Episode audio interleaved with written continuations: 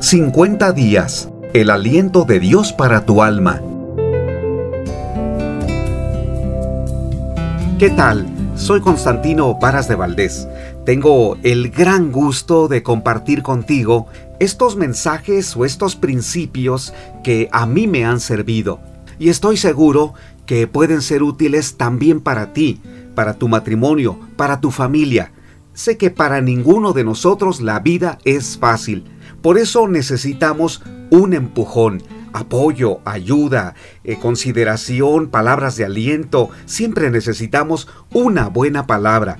Por eso el tema de hoy, cómo vencer los tres enemigos de la comunicación. Este va a ser el, tema y quisiera que cuando estés escuchando cada uno de los tres enemigos y sobre todo cómo vencerlos, consideres tus relaciones en la familia, pero también en otras áreas. ¿Qué te parece?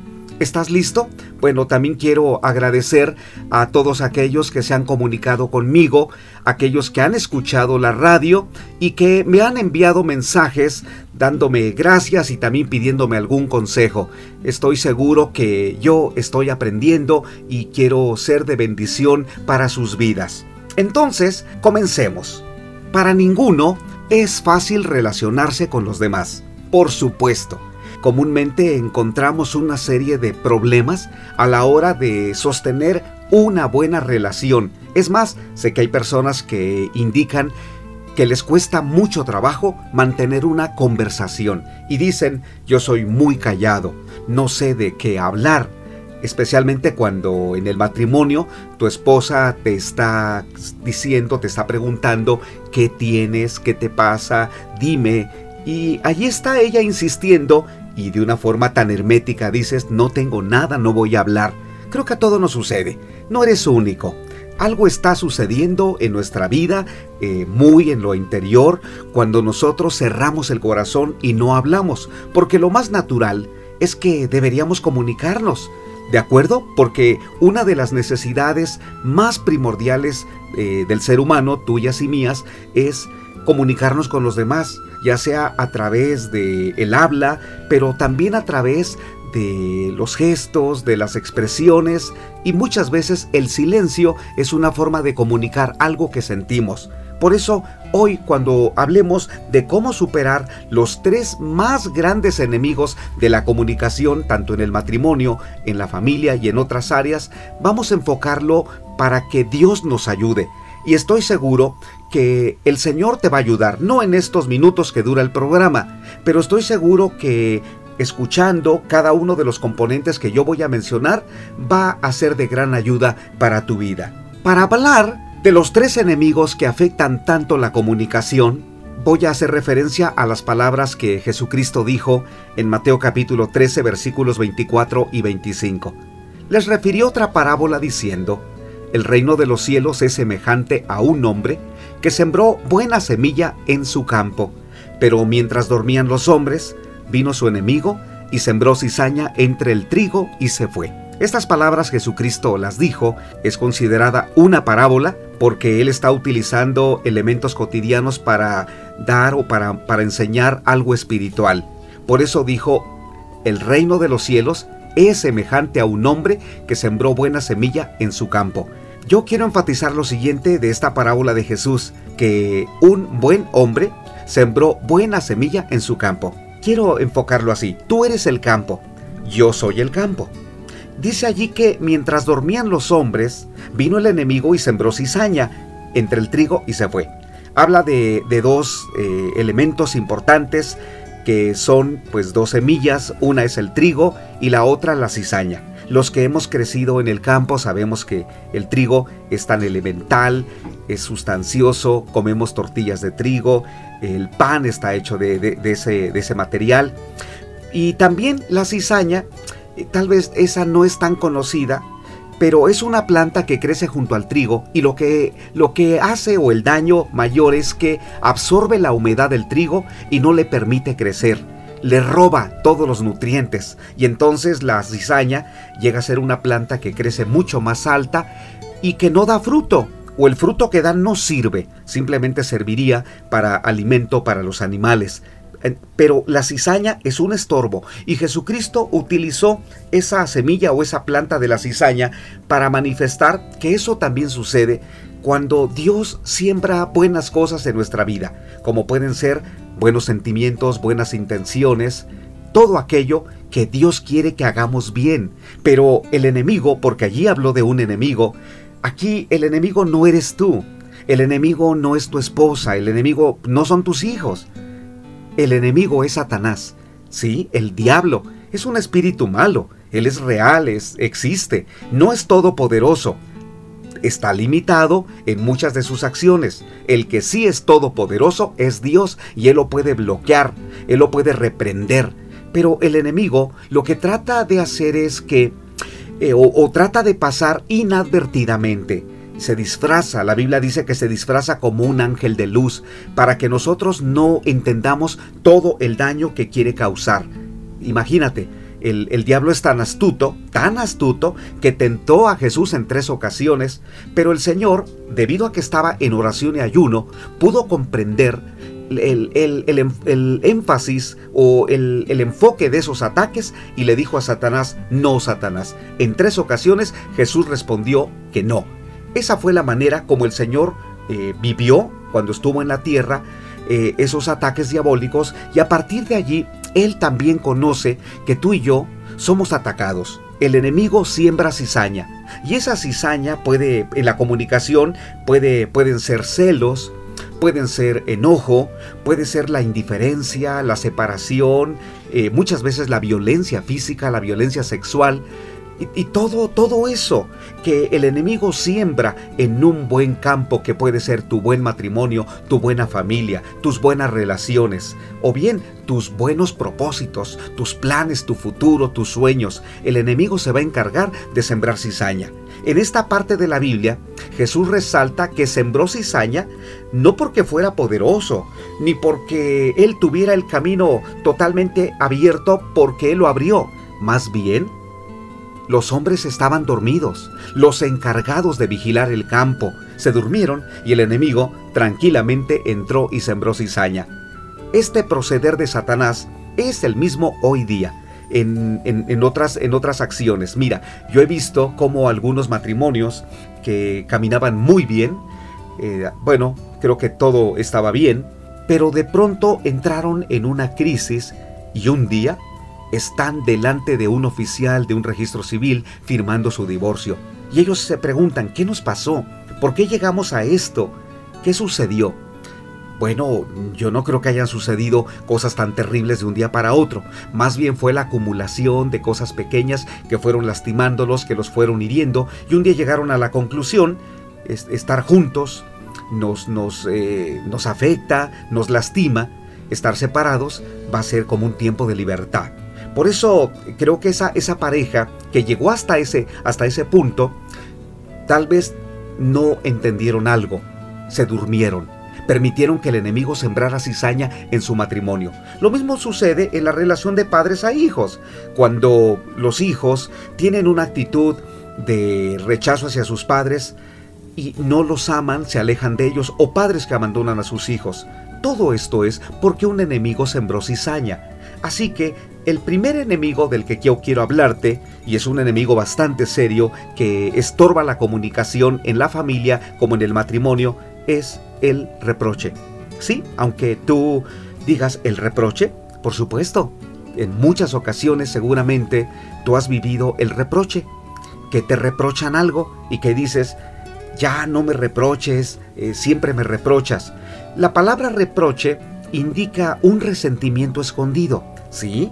Algo que nosotros dejamos allí guardar, algo que en su momento escondimos, que no lo platicamos y que con el tiempo ese sentimiento se convirtió en un, en un, en un reproche. Y, y esto sucede con frecuencia en el matrimonio cuando las parejas están frustradas de que su, su cónyuge no cumple las expectativas. Se casaron pero hoy están desilusionados, el matrimonio no funciona simplemente porque no era lo que tú querías, no era lo que esperabas y no, no te atreves mm, a, hablarlo. Creo que el gran error de muchos matrimonios es guardar todo aquello que te desagrada de tu, de tu cónyuge. no se lo dices. Más bien allí lo, guardas, lo atrapas en tu corazón y un día, un día lo vas a utilizar, un día va a salir pero de una forma explosiva. Y ese es, ese es el reproche. Cuando de manera indirecta le dices a la persona con la que tú vives, puede ser eh, tu, matrimonio, puede ser alguien en la familia, que, que le dices, tú siempre dejas tiradas las cosas. Tú nunca ordenas tu casa o tu cuarto. Tú nunca, tú nunca obedeces. Tú siempre gritas. Esas dos palabras, siempre y nunca, son claves en el reproche. Si tú las utilizas, el siempre o el nunca, debes examinar que podrías estar reprochando algo en tu familia. Y el reproche es síntoma de que hay algo que guardas y que no has encontrado otra forma de decirlo. No te sientas junto a la persona que amas o alguien de tu familia para decirle, yo estoy incómodo con esto. Quiero compartirte esto que me está lastimando. No, no te atreves a hacer algo así, tal vez porque tienes miedo o no sabes cómo hablarlo, no sabes cómo expresarlo, y entonces usas el reproche. El reproche es como una bala, una bala perdida a ver, a ver dónde cae, pero sin duda es una bala que va a causar tanto daño en la vida de la otra persona porque a ninguno de nosotros nos gusta que nos reprochen y que nos digan siempre llegas tarde, nunca dejas la ropa en su lugar, nunca lavas los trastes y ese tipo de cosas lo que hacen es generar como una incomodidad. Claro, la persona que, que reprocha lo que está tratando es como que entiende, a ver si ahora sí entiendes con estos reproches que te estoy diciendo. Pero la persona que recibe los reproches es todo lo contrario a, una acción positiva que podría estar esperando la persona que reprocha. Más bien se molesta, se enoja, no lo hace y guarda también en su corazón resentimientos y un día le dice a la persona, tú siempre me reprochas. Está haciendo lo mismo, ¿te das cuenta? También le está reprochando a la otra persona que está, le está dando reproches. Creo que allí una parte importante para, para vencer el reproche es comunicarnos abiertamente en lugar de, utilizar el reproche con una mirada de indiferencia, con palabras inclusive hasta violentas, con ira, con enojo, lo correcto para poder vencer el reproche sería sentarse con la persona, pedirle un tiempo, buscar el momento más adecuado y decirle, tengo en mi corazón algo que compartirte. Esto me está doliendo. Que tengo que decirlo, no, no, no puedo aguantarme más. Y, qué bueno cuando llegas a ese nivel, pero también eres, eres abierto a que la otra persona hable contigo. Porque uno muchas veces habla y habla y habla, pero no escucha a la otra persona. Y claro, hay personas muy calladas, que las palabras se las tienes que sacar, pero a fuerza, ¿no? O una o dos palabras si acaso. Y esto es porque falta confianza en esa relación.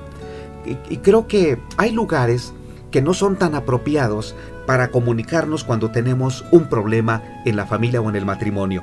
Yo creo que lo menos que deberíamos buscar cuando queremos arreglar un problema en la familia sería como buscar la oficina, como buscar eh, un escritorio, tú te sientas del otro lado, yo de este lado, el escritorio está en, medio, necesito hablar contigo, quiero decirte algo. Yo creo que esos, esos lugares son incómodos para hablar. Cuando quieras hablar con alguien de tu familia, siéntense en el sillón, eh, vayan a un lugar especial como la cocina, como, el, como la sala, como también el jardín, eh, vayan al parque y conversen, conversen mirándose a los ojos y no como el que está del otro lado del escritorio, como el jefe, como el gerente. Eso, eso en las empresas es natural, pero en las relaciones familiares no porque la otra persona no escucha. Si tú adoptas la actitud de un general, de un cacique, de un mandamás, de alguien que grita y que da órdenes y que el otro te tiene que escuchar y obedecer, quiero decirte que esa fórmula no funciona.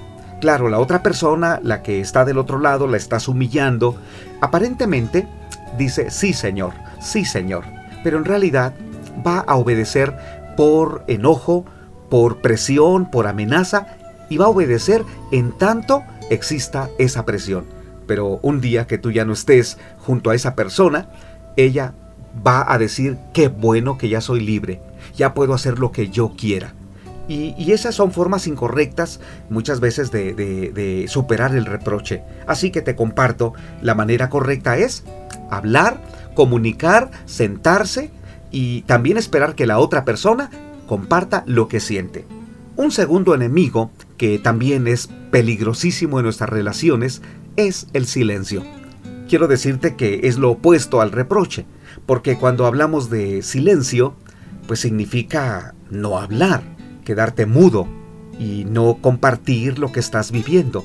Para un niño que esté viviendo bullying en la escuela y que en su casa no existe ese, ese ambiente para conversar, para preguntarse cómo están, cómo te fue en la escuela, él podría estar viviendo una gran presión e inclusive al nivel de enfermarse.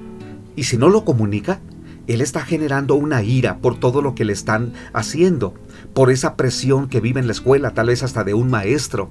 Ahora, hemos escuchado muchos casos en muchos lugares de profesores que están agrediendo sexualmente a sus alumnos. Hemos escuchado eso, pero lo escuchamos hasta que mm, el, profesor o la profesora es descubierta. O sea que el daño ya se hizo. Creo que allí faltó la comunicación con los niños, darle confianza a ellos, para que compartan cuando un adulto les esté causando daño.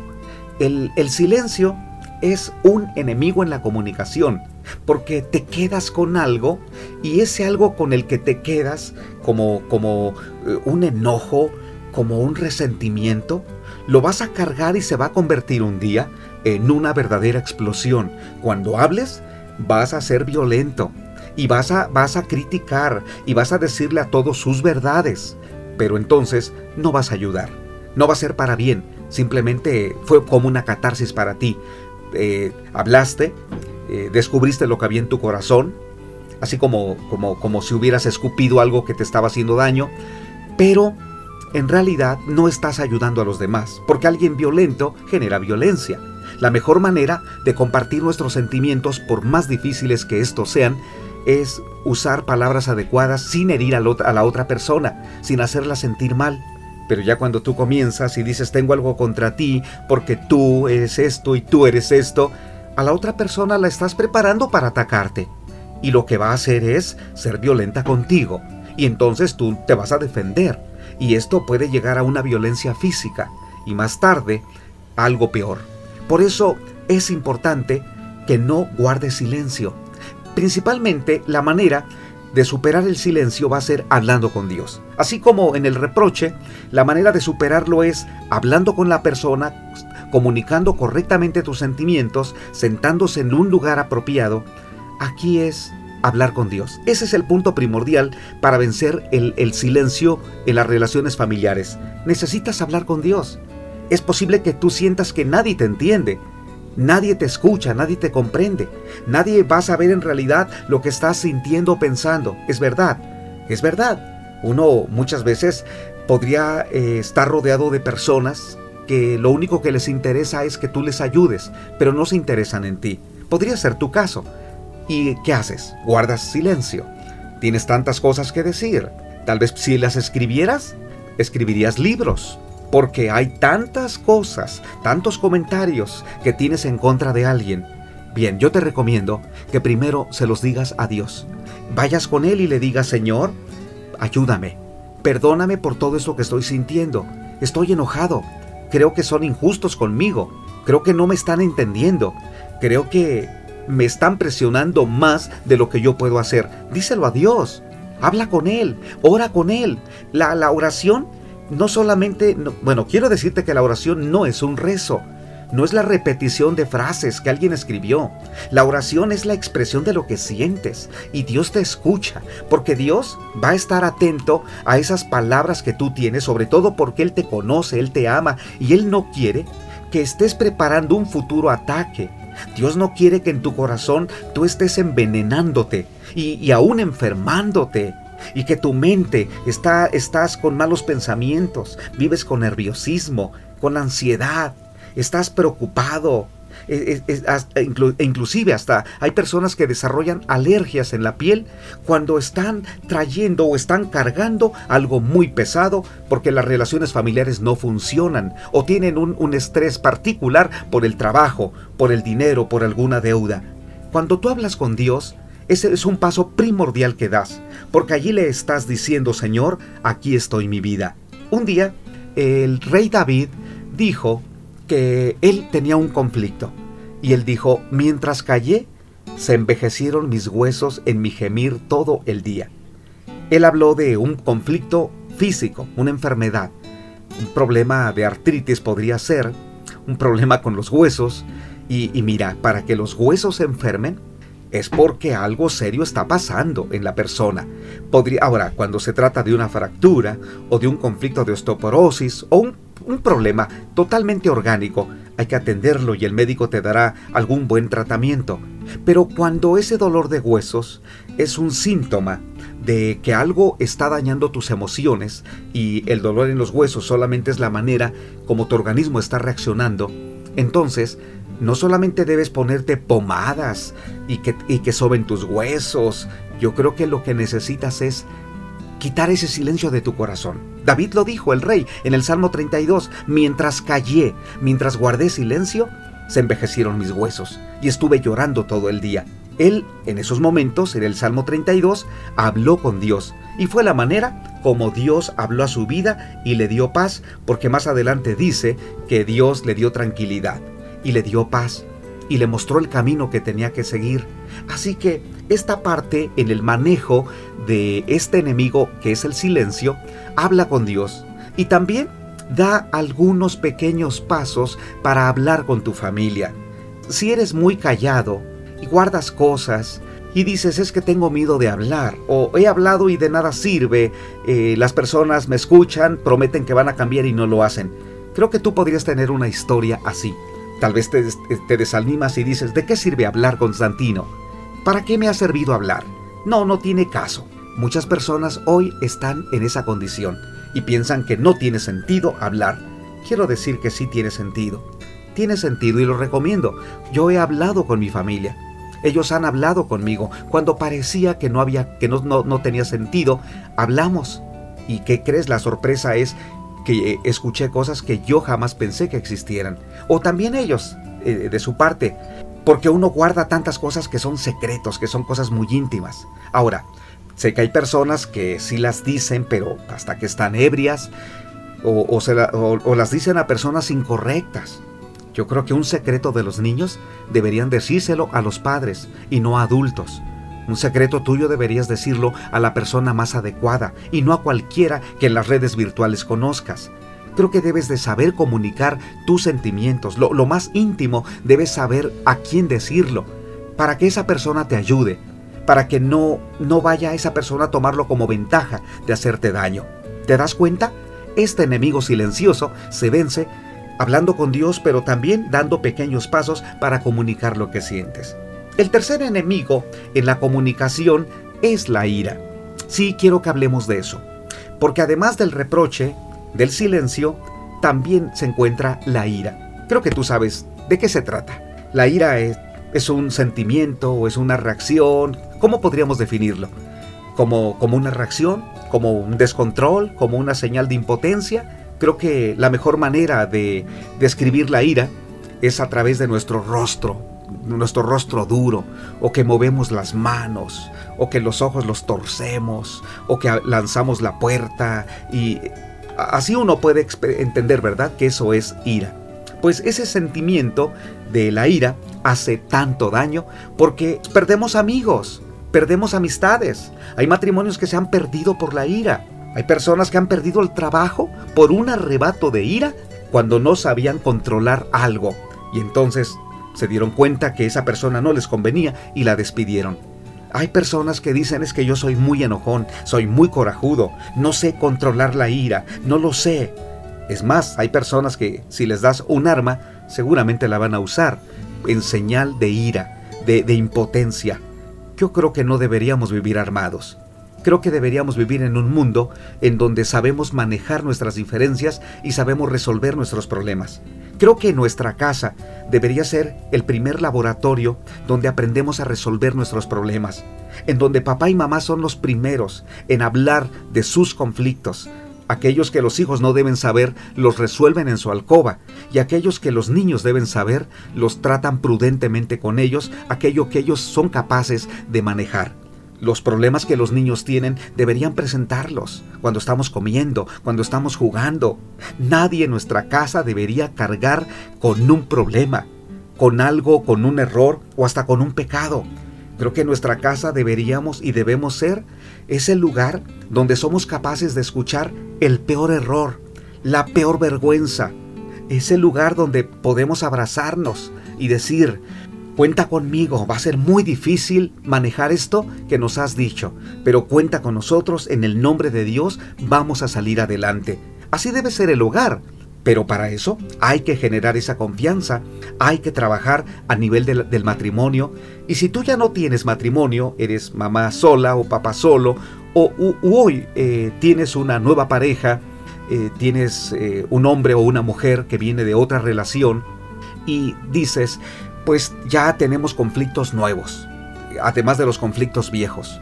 De verdad que cuando se suman ese tipo de problemas a problemas nuevos, no es sencillo, porque entonces surge allí el descontento, la desilusión, la frustración de decir me equivoqué otra vez, otra vez, como una, una canción por allá que cantaba Julio Iglesias, eh, me equivoqué o tropecé de nuevo con la misma piedra, algo así decía él. Yo creo que esa no debe ser la historia de nosotros. Cierto que tropezamos, pero cada vez que nos levantemos deberíamos tener una nueva expectativa de vivir diferentes, de darle la gloria a Dios, de buscar ayuda, de tener una mentalidad de ser personas que aman a Dios primeramente, personas que saben resolver todo aquello que nos parece imposible. Quiero enfatizar esto. No son fáciles las relaciones en la familia. En ningún tiempo lo han sido. No creas que el haber vivido en la Edad Media, en el Renacimiento, en la Edad Industrial o en el tiempo de Jesucristo o, antes, ¿no? ¿no? No pienses que antes fue más fácil. No es así. Yo creo que lo fácil o lo difícil depende de las personas, no de las circunstancias.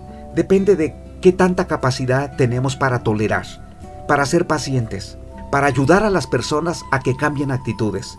Y sobre todo, me parece que depender de Dios. Sí, buscar a Dios con todo nuestro corazón. Esa es la manera como Él nos ayuda a manejar un temperamento difícil, un temperamento colérico, iracundo, explosivo. Dios es el que nos da la capacidad de soportar, de aguantar, de tranquilizarnos. Dios es la clave.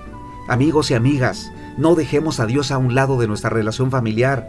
Permitamos que Dios entre a nuestra alcoba. Oremos a Dios juntos. Permitamos que Dios entre a nuestras escuelas. ¿Cómo? Oremos a Dios. No estoy diciendo que enseñemos religión en la escuela, pero debemos permitir que Dios dirija tu vida en la escuela, que Dios dirija tu vida en la empresa, que Dios dirija tu vida en el gobierno. Creo que hemos marginado a Dios y ahí está el principal problema de un país o de una nación o de, o de una familia, marginar a Dios. Pero si otra vez le damos a Dios la importancia que Él merece y obedecemos su palabra, la conocemos y además procuramos enseñarla en nuestra familia, estoy seguro que cualquier desorden del mundo no solamente se puede corregir, sino que nosotros vamos a caminar en una línea recta como Dios lo ha determinado. El reto no es fácil, no, lo es, no es fácil, pero tenemos hoy herramientas. Hoy tú no puedes decir, me voy a suicidar porque no hay remedio. Me voy a divorciar porque no hay remedio. Me voy a ir de mi casa porque no hay remedio. Eh, voy a, a, ser violento porque no hay remedio. Creo que no. Sí hay remedio. Tu corazón endurecido tiene que ser un corazón fracturado, un corazón roto, un corazón quebrantado por Dios. Necesitas venir a los pies del Señor, necesitas buscarlo y decirle a Dios, estoy harto de este carácter. Estoy harto de esta vida, estoy harto, pero, pero que se lo digas diciéndole, cámbiame, transfórmame, eh, purifícame, hazme una nueva persona. Y entonces le dices a Jesucristo, ven a mi corazón. Si en estos momentos, ahí donde estás, eh, puedes decirle a Jesucristo, ven a mi corazón, Él va a entrar en tu corazón, porque es por la fe, no porque yo lo estoy diciendo, sino porque tú vas a poner fe en Él. Y dile así, Puedes decirle algo, Señor, ven a mi corazón, eh, te entrego mi vida. Hazlo en tus palabras. Qué importante es que hoy en nuestro tiempo eh, levantemos una generación que sabe resolver sus problemas, que sabe, que sabe resolver conflictos desde que son niños, desde que están en la escuela, en todas las áreas de la vida. Todo es posible. Los adultos tenemos la responsabilidad de enseñar a los más pequeños. ¿Qué te parece? Soy Constantino Oparas de Valdés. Los espero en el próximo programa. Que tengan un gran día. 50 días. El aliento de Dios para tu alma.